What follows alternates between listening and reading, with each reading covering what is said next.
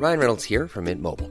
With the price of just about everything going up during inflation, we thought we'd bring our prices down. So to help us, we brought in a reverse auctioneer, which is apparently a thing. Mint Mobile unlimited premium wireless. Ready to get 30, 30, bit to get 30, bit to get 20, 20, 20, bit to get 20, 20, bit to get 15, 15, 15, 15 just 15 bucks a month. So, Give it a try at mintmobile.com slash switch. $45 upfront for three months plus taxes and fees. Promo for new customers for limited time. Unlimited more than 40 gigabytes per month. Slows. Full terms at mintmobile.com. Porque el mundo actual no se entendería sin la economía y los negocios. Acompaña a Mario Maldonado, el columnista de negocios más joven y objetivo del periodismo financiero, en su programa Bitácora de Negocios.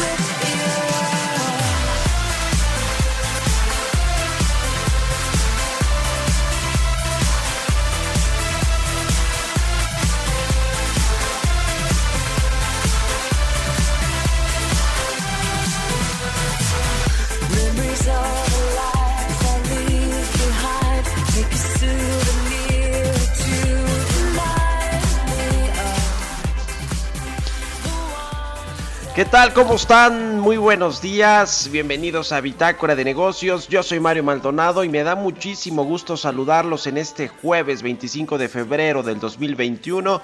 Saludo con mucho gusto a quienes nos escuchan a través de la 98.5 de FM aquí en la Ciudad de México, en Guadalajara, Jalisco por la 100.3 de FM y en Monterrey, Nuevo León por la 90.1 de FM, también a quienes nos siguen a través de la página heraldodemexico.com.mx y pues al resto de las estaciones que nos retransmiten en otras ciudades y estados de la República Mexicana, en el sur de los Estados Unidos. Arrancamos eh, Bitácora de Negocios por el Heraldo Radio, son las 6 de la mañana con 3 minutos tiempo del centro de México.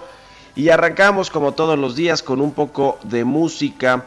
Lo hacemos así en el programa. Arrancamos tempranito, pero con ritmo y con un poco de música. Estamos escuchando una canción de eh, el DJ Tiesto con una cantante que se llama Kyler eh, England. Esta canción se llama Take Me. Y bueno, pues es eh, a propósito de el- este festival que se llama EDC, un festival de música electrónica que pues tiene lugar aquí en la Ciudad de México y eh, pues ahora por este asunto de la pandemia se va a pasar el, a septiembre. Normalmente este eh, festival se lleva a cabo en eh, febrero, ahora se llevará a cabo del 3 al 5 de septiembre en el Autódromo Hermanos Rodríguez. Y bueno, pues arrancamos con esta canción de Tiesto y de Kyler England, Take Me. Vamos a entrar ahora sí a la información. Hay mucho de qué platicar esta mañana. Vamos a hablar con Roberto Aguilar sobre los temas financieros más relevantes para iniciar este jueves.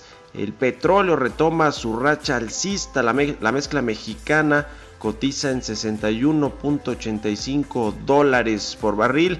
La economía mexicana eh, pues está más ligada a la recuperación de Estados Unidos, eso dice eh, Moody's, esta calificadora que pues además no ve un clima de negocios propicio para las inversiones en México. Vamos a entrar a ese tema porque de hecho hablaremos eh, en breve también en el programa con Ariane Ortiz Bowling, la analista de Moody's Investor Service sobre eh, pues este asunto del clima de negocios en México, aunque eso sí, pues hay un pronóstico de el, eh, que la economía mexicana, el Producto Interno Bruto va a crecer un poquito más de lo previsto anteriormente, hasta 5.5% podría crecer la economía, rebotar este 2021. Así que vamos a hablar de eso con Ariane Ortiz Bowling, eh, analista senior de Moody's Investor Service. Vamos a entrar en el tema. Y también con Roberto, ¿qué pasa con JP Morgan que anunció eh, su salida de México? Eh, este banco de inversión le transfirió los clientes de su banca privada al BBVA. ¿Es una señal de preocupación o no? Vamos a entrarle a estos temas muy relevantes eh, para, para México, para lo que sucede en la economía mexicana con este banco internacional de los Estados Unidos, pues muy relevante. Vamos a hablar de todo esto con Roberto Aguilar. Platicaremos eh, también con Gerardo Flores, nuestro colaborador de todos los jueves aquí en Bitácora de Negocios. Él es economista especializado en temas de análisis de políticas públicas.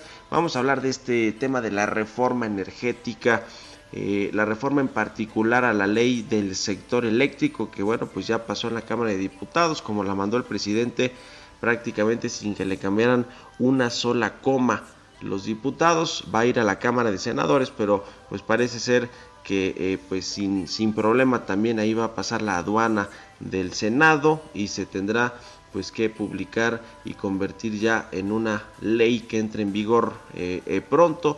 Y pues así se tendrán que venir eventualmente a lo mejor los amparos, tendrán que venir las controversias constitucionales, el uso de estos paneles de soluciones de controversias que están inscritos en el TEMEC, en el Acuerdo Comercial México, Estados Unidos, Canadá, en fin, muchas cosas eh, eh, que vendrán seguramente a partir de que se dé pues este asunto de la cambio en la reforma al sector eléctrico. Ya ayer también algunas cámaras eh, de comercio, algunas asociaciones internacionales, por ejemplo este Consejo Global de Energía Eólica, pues alertaba al, al presidente López Obrador y a el gobierno en turno, a los senadores, por supuesto, de los daños que se podría generar en el sector eléctrico, en la confianza para los inversionistas, este cambio de reglas y, y de despacho de energía eléctrica que le dará prioridad a la Comisión Federal de Electricidad. En fin, vamos a entrarle a todos estos temas eh, aquí en Bitácora de Negocios. ¿Qué sucede también con TikTok? Esta pues aplicación eh, que ha tomado cada vez más y más relevancia en eh, el mundo digital, en los teléfonos celulares. Eh, es cada vez más popular esta aplicación de TikTok. Vamos a platicar también de qué sucede con estos asuntos. Y bueno, pues hablaremos también de cómo va el asunto de la vacunación aquí en México y muchos otros temas relevantes, el tipo de cambio, cómo ha reaccionado precisamente a todos estos ajustes en, políticas eh, eh, internas, en la política eh, de energía en México y en muchas otras. Hay reacción, por supuesto, de los mercados. Ayer platicábamos con Roberto Aguilar, pues de las jornadas negativas que había tenido acumulado la moneda mexicana, el peso frente al dólar. Eso sí, pues ahora por estas eh, por estos eh, temas, estos cambios a la, a la ley en materia energética. Así que vamos a entrar a todos estos temas. Quedes aquí con nosotros en Bitácora de Negocios. Ya es jueves, ya casi, casi, casi final de semana. Acompáñenos durante el resto del programa. Vámonos ahora con el resumen de las noticias más importantes del día con Jesús Espinosa.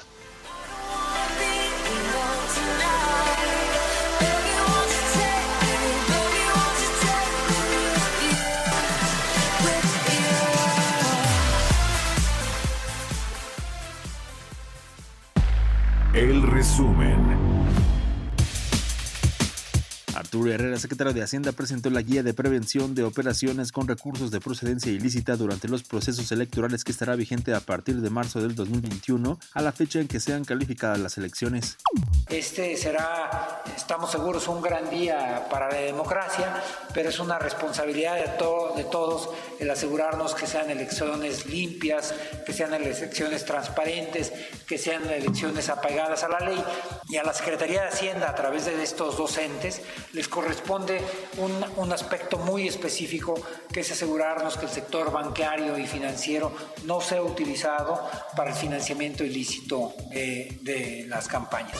Carlos Salazar, presidente del Consejo Coordinador Empresarial, advirtió que los paquetes de proyectos de infraestructura que lanzan conjuntamente el gobierno mexicano y el sector privado se frenarán, no solamente en el sector energético, sino en todos los demás sectores porque la aprobación de la iniciativa de reforma a la ley de la industria eléctrica genera incertidumbre y afectó el clima de negocios. La calificadora Moody's advirtió que la reciente aprobación de la reforma a la ley de la industria eléctrica por parte de la Cámara de Diputados afectará la inversión futura y por consiguiente el crecimiento en el largo plazo. Santiago Nieto, titular de la Unidad de Inteligencia Financiera, rechazó que haya tinte electoral en la investigación en contra del gobernador de Tamaulipas, Francisco Cabeza de Vaca, a quien la Fiscalía General de la República acusa de probable comisión de los delitos de delincuencia organizada, operaciones con recursos de procedencia ilícita y defraudación fiscal equiparada.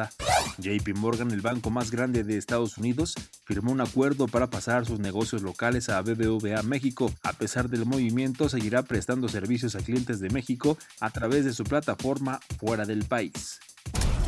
Bitácora de negocios en El Heraldo Radio. El editorial.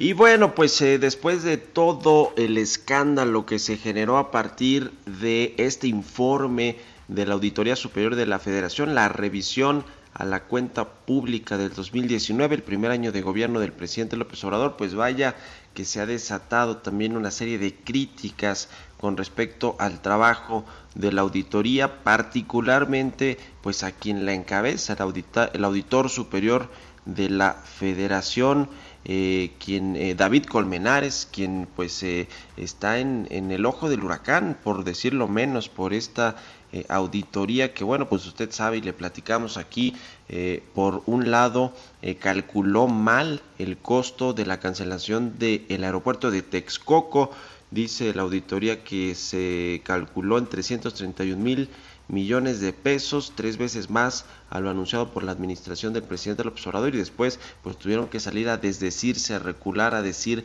que reconocen que hubo errores en el cálculo, en la metodología pues para hacer este esta estimación. Después Arturo Herrera, el secretario de Hacienda, salió pues a vapulearlos auténticamente en las eh, redes sociales, en, su, en un video que se grabó en Palacio Nacional, diciéndole a la auditoría que pues eh, básicamente no sabían hacer cuentas, no eh, contaban pues con, con todo este estas reglas y estas metodologías básicas para cualquier economista o contador eh, con respecto a los cálculos del aeropuerto. En fin, la verdad es que un escándalo auténticamente lo que sucedió con este asunto del aeropuerto de la Ciudad de México, el de Texcoco, el que se canceló y que bueno, pues el presidente fue su primer golpe en la mesa.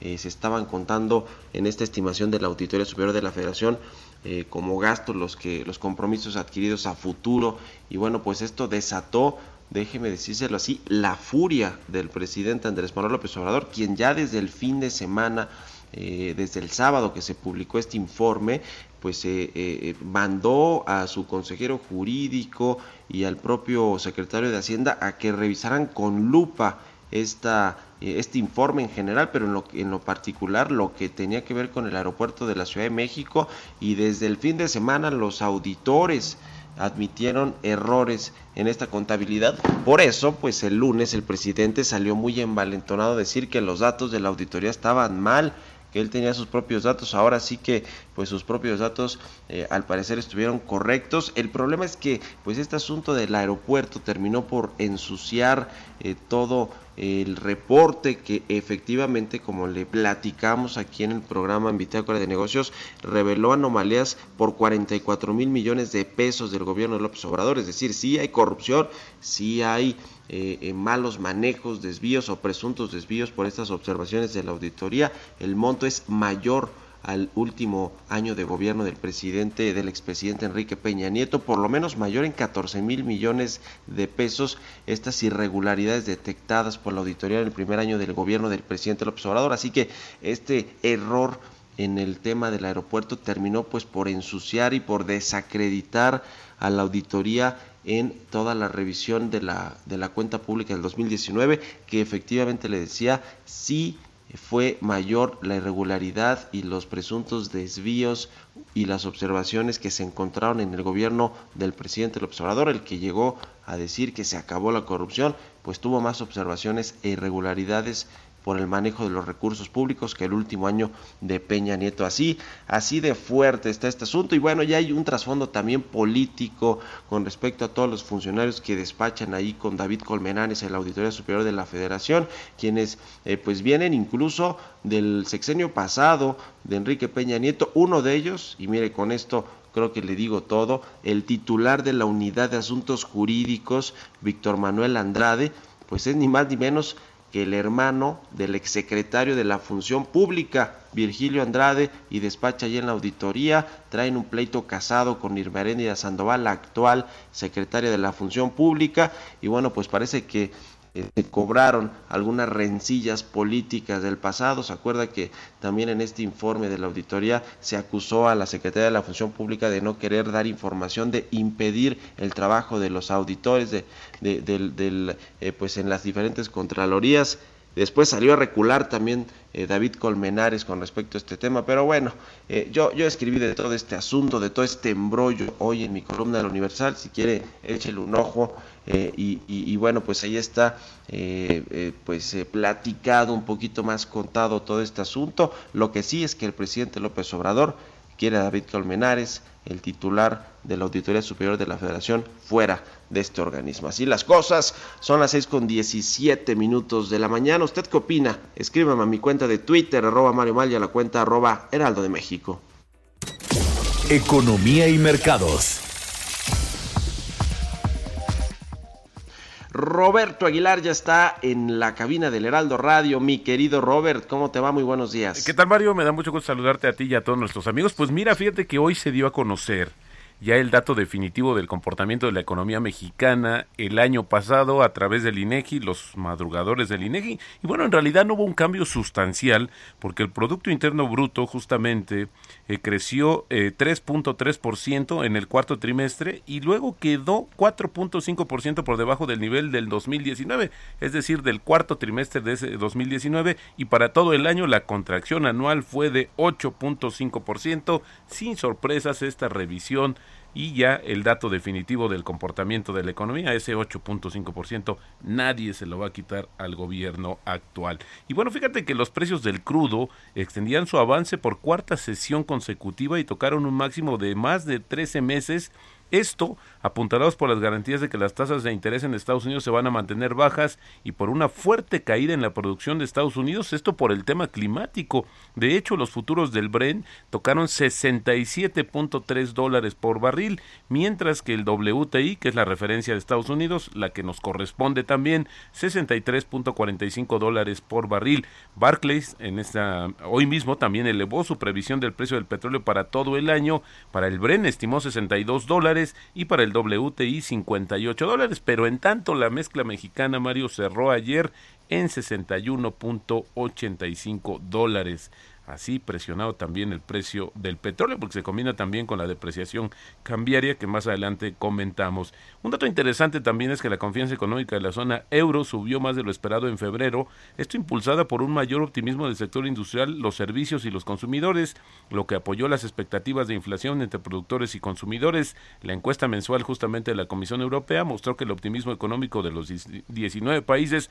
que comparten esta moneda, el euro, subió a 93.4 puntos este mes desde los 91.5 de enero, superando las expectativas de los analistas. Y bueno, Fíjate que también en temas de mercado me llama mucho la atención, hablamos mucho de la burbuja, si se va a romper o no, pero hay una encuesta que se da a conocer el día de hoy y donde dice un sorprendente rebote de la economía y las utilidades de las empresas van a aumentar más las ganancias de las bolsas de Estados Unidos en este año y específicamente el índice Standard Poor's 500 posiblemente va a terminar 2021 con un avance cercano al 6%. Interesante, porque este avance, Mario, pues sería menor al que reportó justamente el año pasado con más de 16%. Sí, quizás no, se, no estemos esperando que, se, que estalle la burbuja, pero sí una disminución progresiva del el atractivo de los mercados estadounidenses. Y bueno, pues ya actualizamos también el número de contagios a nivel mundial, 112.3 millones y también pues el número de decesos desafortunadamente se mantiene en 2.6 millones en todo el mundo. Una nota también interesante, fíjate que ayer se dio a conocer un, un estudio, el primer gran estudio del mundo real de la vacuna Pfizer que se realizó en Israel de forma independiente muestra que la inyección es muy eficaz para prevenir justamente el COVID-19. Hasta ahora la mayoría de los datos, esto es lo más interesante Mario, sobre la eficacia de las vacunas se habían obtenido en condiciones controladas en ensayos clínicos y bueno, pues ahora sí que lo hicieron ya eh, de manera, como dice aquí la nota del mundo real, lo que deja un elemento de incertidumbre sobre cómo los resultados se van a traducir en el mundo real con sus impredecibles variables. Pero bueno, interesante esta situación y Moderna trabaja con científicos del gobierno de Estados Unidos para estudiar una vacuna de refuerzo experimental contra una nueva variante del coronavirus al tiempo que anunció esta compañía que va a aumentar justamente hasta 100 millones de dosis su meta de producción global. Los casos y también y decesos de COVID-19 en Estados Unidos cayeron 30% en la última semana y están disminuyendo en la mayoría de los países sudamericanos, pero las vacunas tardarán meses en tener un impacto en el virus. Esto lo dijo la Organización Panamericana de la Salud.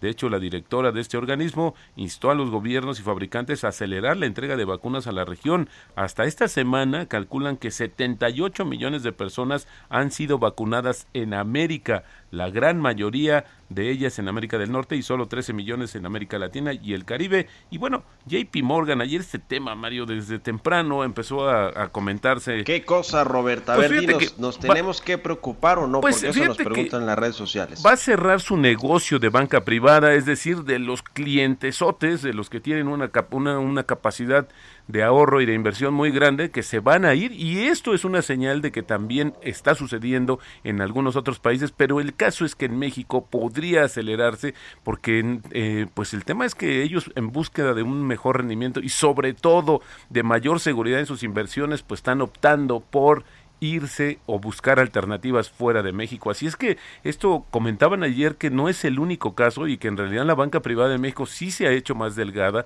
restándole atractivo y bueno, pues buscando otras opciones fuera del país. El resto de los servicios de JP Morgan, que no son muchos, hay que comentarlo, pues se van a quedar en México, pero mientras tanto, pues esto sí podría ser, yo eh, diría, un foco amarillo sobre esta situación. Sí, habrá muchos que dicen que esto tiene que ver con una cuestión del capitalismo global y esas cosas, pero la verdad es que al final pues son inversiones que están buscando también activos mexicanos para poder invertir. Pues al final lo que hacen este tipo de banca privada es ofrecerles los mejores, las mejores combinaciones a, los inversionistas, ya sea dentro o fuera de México. Y bueno, pues esto de que también se vayan y se y busquen eh, refugio en otros países, pues insisto, no es la señal más positiva, Mario. Y el tipo de cambio cotizando en estos momentos en 2064 sigue presionado a pesar de que el dólar en el mundo disminuye disminuyó, pues en México tenemos todavía esta presión, pues debe ser también por los efectos justamente que platicábamos ayer de esta reciente reforma energética y sobre todo Mario, de lo que viene, mañana te vamos a platicar un tema también que tiene que ver con el con la cuestión bursátil sobre esta inquietud, esta imposición que quiere hacer el gobierno de quitarle 30% de participación de mercado a la Bolsa Mexicana de Valores. Nunca habíamos visto esto, Mario, la verdad es inédito y bueno, esto, esto también traerá sendas repercusiones pues qué cosa con este asunto de JP Morgan y con iniciativas radicales como la de Ramírez Cuellar, ¿no, Robert? Para eh, eh, pues eh, grabar las herencias, en fin, cosas que de pronto pues nos parecen pues alocadas por completo, ¿no? Porque pues estás como castigando que puedas generar un patrimonio, que lo crezcas, bueno, pues la verdad es que si lo haces de la manera pues como transparente, legal, pues bueno, yo creo que no hay ninguna situación anómala y bueno, pues al final no castiguen ese, ese ánimo de poder crecer desde el punto de vista económico. Pues qué cosa, así, así el asunto con JP Morgan que se va, le deja en a BBVA, la banca privada, aquí su negocio en México. Gracias, mi querido Robert. Al contrario, muy buenos días, Mario. Sigan a Roberto Aguilar en Twitter, Roberto AH. Son las casi 6.25, vámonos a la pausa, ya volvemos.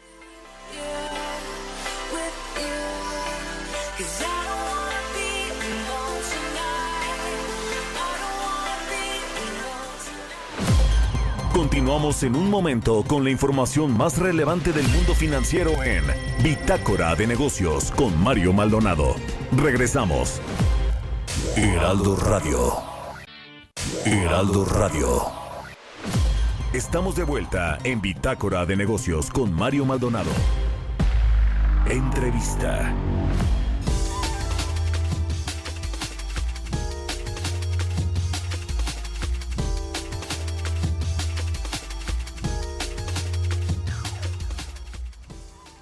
Ya estamos de regreso aquí en Bitácora de Negocios. Son las 6 de la mañana con 30 minutos tiempo del centro de México. Sobre este asunto de la reforma a la industria eléctrica que ya aprobaron los diputados, aprobaron el Pleno esta semana de la Cámara de Diputados, va a pasar a la Cámara de Senadores, eh, pues prácticamente también para que eh, se apruebe eh, en la Cámara Alta y se convierta pues ya esta iniciativa preferente que mandó el presidente López Obrador en un, en un cambio, en una reforma a la ley del sector eléctrico con todos los efectos que esto puede generar para la competitividad del sector, eh, los costos de electricidad, los subsidios. Ayer decía el Consejo Coordinador Empresarial que el gobierno tendrá que aumentar el subsidio a la CFE de 70 mil a 133 mil millones de pesos al año.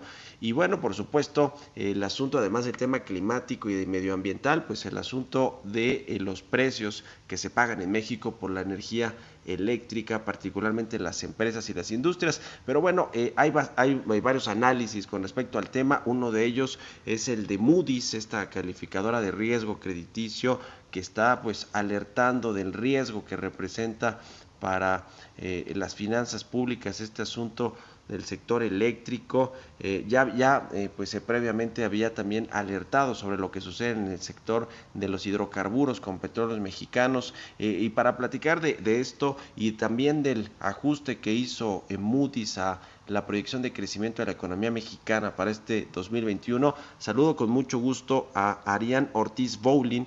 Ella es eh, Vice President Senior Analyst de Moody's Investor Service. ¿Cómo estás, Arián? Muy buenos días. Gracias por tomar la llamada. Buenos días, un gusto estar de nuevo en el programa. Eh, a ver, si quieres, empezamos con el, eh, me, pues la mejora del pronóstico de crecimiento para México en el 2021. ¿Cuáles son pues, los eh, argumentos que ven ustedes para la recuperación del de PIB en este año? Sí, con gusto. Nuestro pronóstico de crecimiento para el 2021 de 3.5% a 5.5% y de la misma manera para el 2022 eh, ahora pensamos que la economía puede crecer alrededor de 2.6% en lugar de 2%. Y esto tiene que ver principalmente con dos factores. Uno, que en el 2020 el último trimestre se cerró muy fuerte. El crecimiento real fue de 3%, 3% eh, trimestral y esto no, nos sorprendió a muchos. De hecho, revisamos, nosotros estábamos esperando que el 2020 cerrara una contracción de 8.8%, terminó siendo de 8.3%, fuerte cierre, y esto tiene un efecto positivo hacia el 2021 estadístico, es un efecto positivo de arrastre. El año comienza entonces con cierto empuje y e incluso a nosotros estar esperando una desaceleración viene de más arriba y esto genera que el crecimiento posible, el rango posible en el 2021 sea más alto. Entonces, uh -huh. estamos pensando que, que, el crecimiento es de entre 5 y 6 en lugar de entre 3 y 4, tomando en cuenta que veremos una contracción de 8%. Entonces, a pesar de que el, el 5 es un número muy alto, ¿no? En relación sí, al histórico sí, sí. en México, pues esto es simplemente que se está cerrando la brecha del producto perdido en el 2020 y aún así estamos pensando que México no va a recuperar el PIB perdido del 2020, sino hasta finales del 2022, porque como, como yo mencionaba, en el 2022 estamos esperando que la tasa sea de 2.6%. Entonces, sí vamos a, a, a creemos nosotros eh, que, es muy probable que se registren eh, tasas eh, altas de, de, crecimiento y el, con un rango también volátil, así como lo tuvimos en el 2022, pero esta vez hacia el alza, tanto en el 21 como en el 2022, y esto no necesariamente significa de hecho no creemos que signifique que en el mediano plazo México pueda estar creciendo estas tasas. Después de estas tasas anormales vamos a regresar a tasas más del 2%, que nosotros creemos es más bajo de lo que México estaba creciendo antes por muchas de las eh, eh, complicaciones que hemos estado eh, hablando ¿no? Y, cubriendo en los últimos años. Ahora, hay otro factor que sí es más bien real detrás de este pronóstico más favorable de crecimiento que tiene que ver con Estados Unidos. Nosotros ahora estamos pensando que Estados Unidos se va a recuperar hasta de 4.7% en el 2021 y a 5% en el 2022. Y esto tiene que ver con el estímulo fiscal tan eh, eh, agresivo, eh, importante, que, se, que creemos que se va a aprobar en el Senado eh, y en el Congreso en Estados Unidos y que va a tener un impulso y por lo tanto va a favorecer a las industrias en México que están ligadas al sector exportador y a Estados Unidos y esto va a tener un, cierto eh, empuje que va a ayudar a que el crecimiento en México sea más alto, pero entonces se va a generar una especie de economía en dos velocidades, ¿no? Las que están ligadas al sector exportador, manufacturero, crecerán a una tasa más rápida, mientras que sectores como servicios, construcción, eh, ligados más bien al consumo y a la demanda doméstica en México, seguirán rezagados. Este asunto de la recuperación de los Estados Unidos eh, harían que, bueno, pues en México uno de los motores de crecimiento que tiene son definitivamente las exportaciones, el 80% que se va a los Estados Unidos. Eh, ¿cómo, ¿Cómo va a terminar impactando, como tú dices, estas dos velocidades? Porque por un lado la industria, la manufactura tiene más posibilidades de recuperarse, sobre todo las que son eh, de exportación, pero el tema del mercado interno, del consumo interno, el, sector de los servicios, que es el que se afectó más por la crisis del coronavirus, el turismo, el comercio, eh, los restaurantes, e, ese sector, ¿cómo lo ven? Porque además es el más importante para el Producto Interno Bruto y la economía mexicana. Eh, eh, ¿Cómo ven la recuperación del mercado interno? No, va lenta y de hecho data por lo menos de que es trimestral, o sea, perdón, mensual, no tenemos todavía los cierres del trimestre.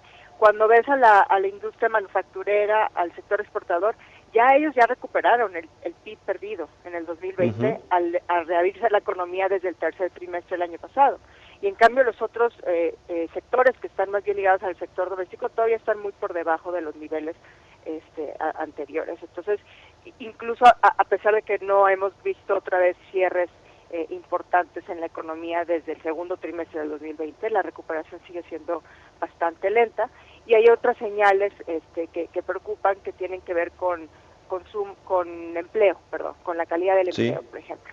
Eh, la tasa de subocupación eh, ha aumentado casi el doble, de, de 7 a 14 por ciento, y el número de personas que está viviendo con el equivalente a dos salarios mínimos ahora es de 60% en lugar de 50% que era en el 2019.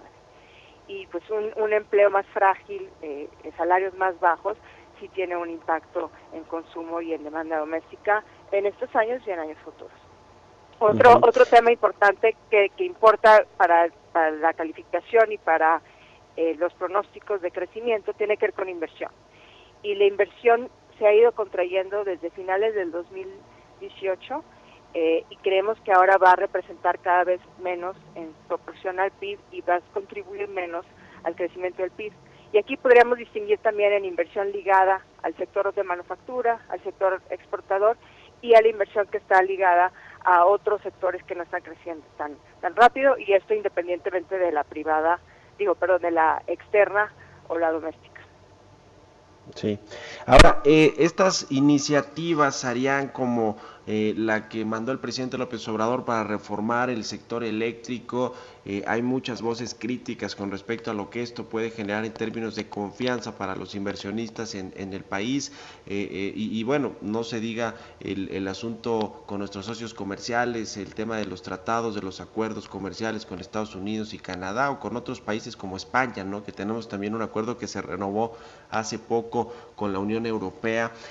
¿Qué tanto pues incertidumbre, qué tanto riesgo eh, eh, le mete al, al, clima de negocios este asunto de, de, la, de la ley del sector eléctrico?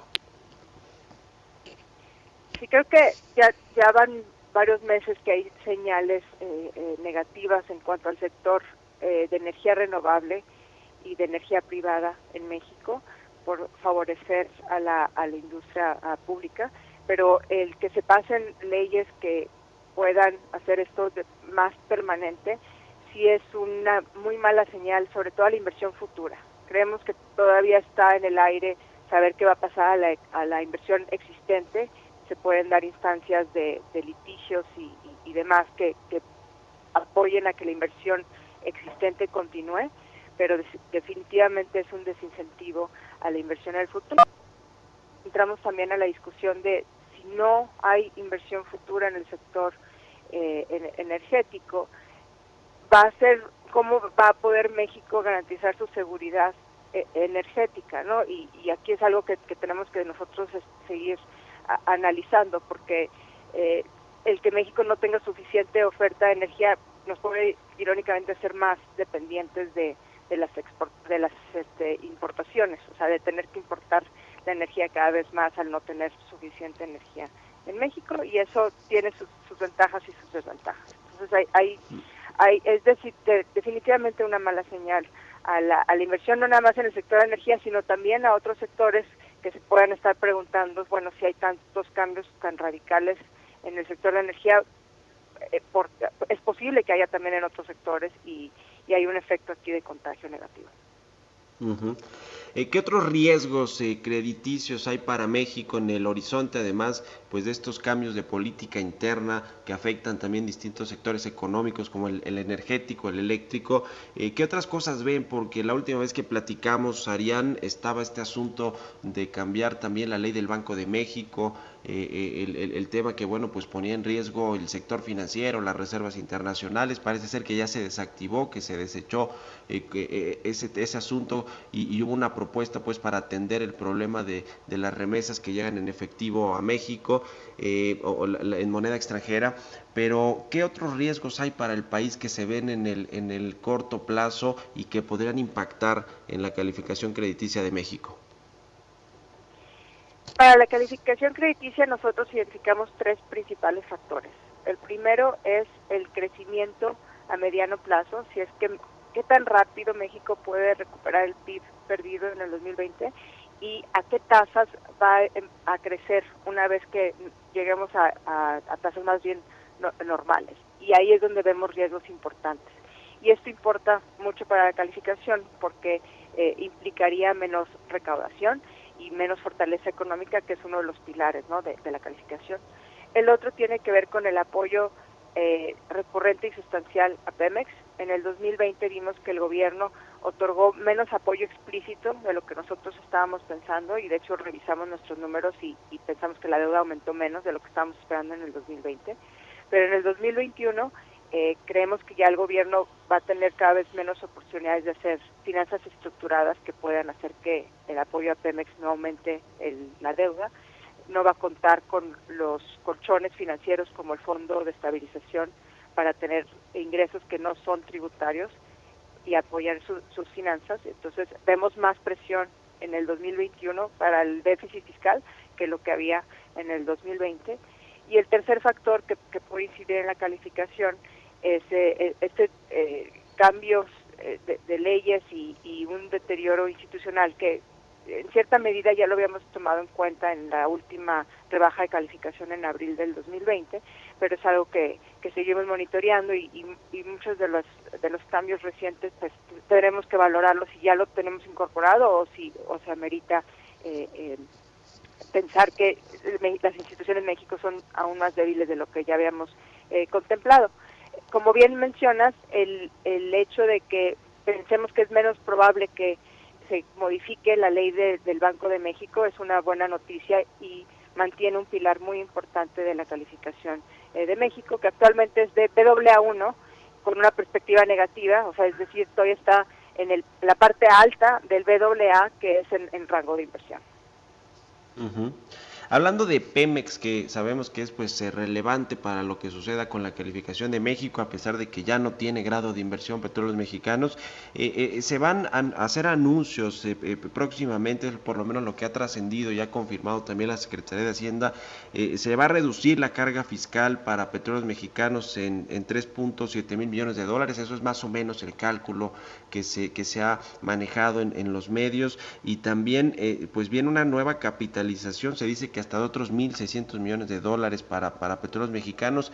¿Esto cómo, cómo se ve en términos, digamos, de el, panorama para, para México y para las finanzas públicas de este año? Porque finalmente, pues esto le, afecta, ¿no? Al, al, tema, pues, de las finanzas públicas o los presupuestos que tiene la Secretaría de Hacienda y que, bueno, pues cada vez eh, eh, le ayuda más a Pemex, ¿no? Quitándole carga fiscal y por el otro lado capitalizándola con recursos frescos. ¿Cómo, cómo ves estos eh, posibles próximos anuncios, Arián, para petróleos mexicanos.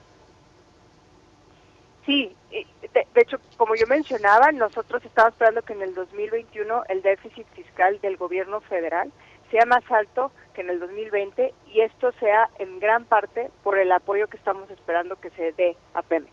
Nosotros estimamos que adicional a lo que ya se ha presupuestado, Pemex requiere apoyo de alrededor de un punto del PIB, 14.7 mil millones de dólares. ¿De dónde saldrán estos 14.7 mil millones de dólares? Bueno, creemos que alrededor de 5 mil millones ya han sido ya han sido explícitos, que es los últimos anuncios que mencionan. Entonces, esos no están todavía en los estimados de- en, el, en el presupuesto y nosotros ya los estamos contando, ¿no? Pero faltan todavía otros 9 mil millones de dólares de apoyo que no sabemos de dónde van a venir, pero que confiamos que el gobierno en el transcurso del año hará explícito. Ahora, el año pasado el gobierno lo que hizo fue una, una, una operación financiera en la cual eh, eh, securitization, o sea, colateralizó activos de Pemex y entonces fue un, un ajuste aquí contable y apoyó a la empresa sin que esto tuviera un impacto en su deuda y en su déficit fiscal, pero creemos Sí. que este año va a ser eh, cada vez más difícil no encontrar este tipo de activos y, y- y operaciones y aún así pues se, se- tiene que encontrar otros 9 mil millones de dólares para apoyar a Pemex a menos de que el gobierno federal decida que, Pemex puede ir a los mercados y, y- y hacerlo sin apoyo pero entonces esto tiene costos eh, eh, financieros importantes dado la, la baja eh, calidad crediticia que tiene Pemex. Pues ya lo veremos, eh, ya veremos qué sucede ahí con estos anuncios del gobierno federal para capitalizar a Pemex, para quitarle carga fiscal y lo, y lo, y lo estaremos platicando. Te agradezco mucho, Arián, que nos hayas tomado la llamada aquí en Bitácora de Negocios. Un gusto como siempre. Buenos días. Muy buenos días, es Arián Ortiz Bowling, Vice President Senior Analyst de Moody's Investor Service, eh, pues hablando sobre este asunto de eh, la calificación de México y sobre todo pues las proyecciones de recuperación de la economía para este 2021. Vamos a otra cosa, son las 6 de la mañana con 47 minutos. Historias empresariales. ¿Qué pasa con TikTok? Ya da detalles de cómo enfrenta las llamadas noticias falsas sobre el COVID-19. Vamos a escuchar esta pieza de Giovanna Torres. TikTok, el servicio de redes sociales para compartir videos propiedad de la empresa china ByteDance y que fue lanzada en 2017 para iOS y Android en la mayoría de los mercados fuera de China continental y que estuvo disponible en todo el mundo después de fusionarse con otro servicio de redes sociales chino el 2 de agosto del 2018, hizo pública su estrategia de combate a la desinformación sobre el COVID-19. Para lograrlo, eliminó millones de videos, así como cuentas que habrían violado los términos de servicio. La compañía compartió en su blog que con el fin de mantener un ambiente en el que todos se sientan seguros para crear, encontrar una comunidad y entretenerse, TikTok trabaja y se esfuerza por ser transparente sobre cómo mantiene la plataforma segura, además de construir confianza y entender a los usuarios. Dio detalles que durante el segundo semestre del año pasado se enfocó en detectar y debilitar la información falsa sobre el coronavirus al desechar contenidos que violaban los términos de servicio y sus normas de comunidad. Fueron alrededor de 89 millones de videos a nivel global, de los cuales fueron eliminados antes de haber obtenido un view el 83.3%. 92% fueron removidos antes de que un usuario los reportara, borrados en las primeras 24 horas de haber sido subidos a la red el 93.5%. Mientras tanto, informó que sigue trabajando de la mano con expertos de la salud con el objetivo de brindar información segura sobre esta pandemia que ha afectado a todo el mundo. Para Bitácora de Negocios, Giovanna Torres. Políticas públicas y macroeconómicas. Y bueno, pues ese jueves y como todos los jueves ya está con nosotros Gerardo Flores, nuestro eh, colaborador aquí en Bitácora de Negocios, economista especializado en temas de análisis de políticas públicas, de telecomunicaciones. ¿Cómo estás, mi querido Gerardo? Muy buenos días. Muy buenos días, Mario. Muy bien, muchas gracias. Un saludo para todos. Pues pasó esta iniciativa preferente eh, que busca reformar al sector eléctrico en la Cámara de Diputados, como se los pidió el presidente, ¿no? Se los exigió sin que le cambien una coma y así pasó, ahora se va al Senado. ¿Cómo ves este tema? Pues mira, muy muy preocupante. Este, ya lo habíamos platicado aquí. Hay una irreflexión eh, absurda en este tema. eh, eh, y pues sabemos cuáles van a ser las consecuencias. Este, digo, la verdad es que hace falta mucha información, incluso información estadística por parte del gobierno, porque los, los representantes o los voceros del gobierno, eh, ya sea de- dentro del Ejecutivo o en el Legislativo, pues avientan cifras que tú no puedes eh, contrastar con la información que se provee eh, pues en los portales de Internet, por ejemplo, ya sea de la Secretaría de Energía o de la Comisión Federal de Electricidad. Pero bueno, aparte de eso, eh, los que han estudiado el tema, pues lo que anticipan es que pues van a aumentar los costos de generación de electricidad en nuestro país. Eh, eso es evidente, la ineficiencia de las plantas de generación de la Comisión Federal de Electricidad, pues es de todos conocido. Hay estudios que demuestran eso. Eh, recientemente yo veía un estudio de cu- cuánto le hubiera costado a la Comisión Federal de Electricidad generar toda la electricidad, por ejemplo, que se generó en 2019 en México, eh, pues se habla de un incremento en el costo como del sesenta y tantos por ciento. Eh, ayer el Consejo Coordinador Empresarial, por ejemplo, difundía también un cálculo que hicieron ellos de que el, el incremento en los costos sería de alrededor de 63.300 millones de pesos por año. Eh, y, y luego cuando tú tienes un gobierno que se eh, empeña en prometer que no va a mover las tarifas, pues eso lo único que significará eh, pues es que se dupliquen o se, se incrementen los subsidios que tiene que destinar el gobierno federal a la Comisión Federal de Electricidad. Ahora, esos son los costos que podríamos decir monetarios, ¿no? Bueno, el, el subsidio que se programó para este año eh, en, el, pro- en el presupuesto de egresos de la Federación ronda los 70 mil millones de pesos. Eh. Se esperaría que ese subsidio se duplique en los años venideros, ¿no? Ahora, eh, el costo no es nada más ese, el costo, eh, escuchaba tu entrevista anterior, pues se va a traducir en la incertidumbre, eh, en el impacto en las demás industrias, porque lo que no tengo duda es que sí va a haber un incremento en las tarifas, por ejemplo, para los usuarios industriales o comerciales. Eh, y eso le va a restar competitividad a México por un lado. Eh, y además tenemos un problema, hay, hay una especie de sueño guajiro eh, del gobierno federal que cree que puede eh, tener un mercado donde participan agentes privados, eh, eliminando la regulación asimétrica. Eh, eh, yo conozco muy bien la importancia de esta regulación. Cuando tú ves, tú volteas a ver, por ejemplo, un sector como el de telecomunicaciones, que es similar en cuanto a que es una industria de redes, eh, donde tú no puedes tener un jugador grandote y los demás, y con la regulación pareja para todos. La verdad es que esto va directo al fracaso, por un lado regulatorio, por otro lado económico y por otro lado, pues por la capacidad que le resta al país en cuanto a competitividad eh, y pues en cuanto a capacidad de crecer para el futuro, ¿no? Sí, sí, sí, ese, ese es un tema que, bueno, se ha puesto ahí sobre la mesa, todos los costos que tiene, no solo en términos medioambientales, sino la confianza de los inversionistas, como decía, la competitividad del sector, eh, los precios más altos para industrias y comercios, en fin, eh, lo, cierto es que va a pasar, ¿no? Eh, en el Senado prácticamente va a ser un trámite, se va a pasar esta ley y, bueno, pues vendrán, me imagino, los amparos, las controversias constitucionales, los paneles de soluciones de controversias, ¿no? En en un minutito, ¿cómo ves esto, Gerardo? Sí, eso es eh, eh, inminente, eso no tengo ninguna duda. Ah, Lo que habría que ver es qué va a ocurrir en la Corte, ¿no? Porque incluso hacia finales de año va a, ca- a cambiar la composición, eh, va a salir uno de los ministros actuales y tiene que entrar uno nuevo. Eh, no sé si esto finalmente se vaya a resolver eh, en la Corte o eh, mediante los paneles eh, de controversias, ¿no? Pues ya lo estaremos viendo, será todo un tema que bueno, pues en los próximos meses dará mucho de qué hablar. Lo platicamos y te agradezco mucho por lo pronto, Gerardo, como siempre que hayas estado aquí con nosotros. Al contrario, Mario, un saludo para todos, buen día. Un abrazo, Gerardo Flores, síganlo en Twitter, Gerardo Flores R, eh, con temas bastante interesantes. Muchas gracias a todos ustedes también por habernos acompañado este jueves aquí en Bitácora de Negocios. Quédense aquí en el Heraldo Radio con Sergio Sarmiento y Lupita Juárez. Nos escuchamos mañana tempranito a las 6. Muy buenos días.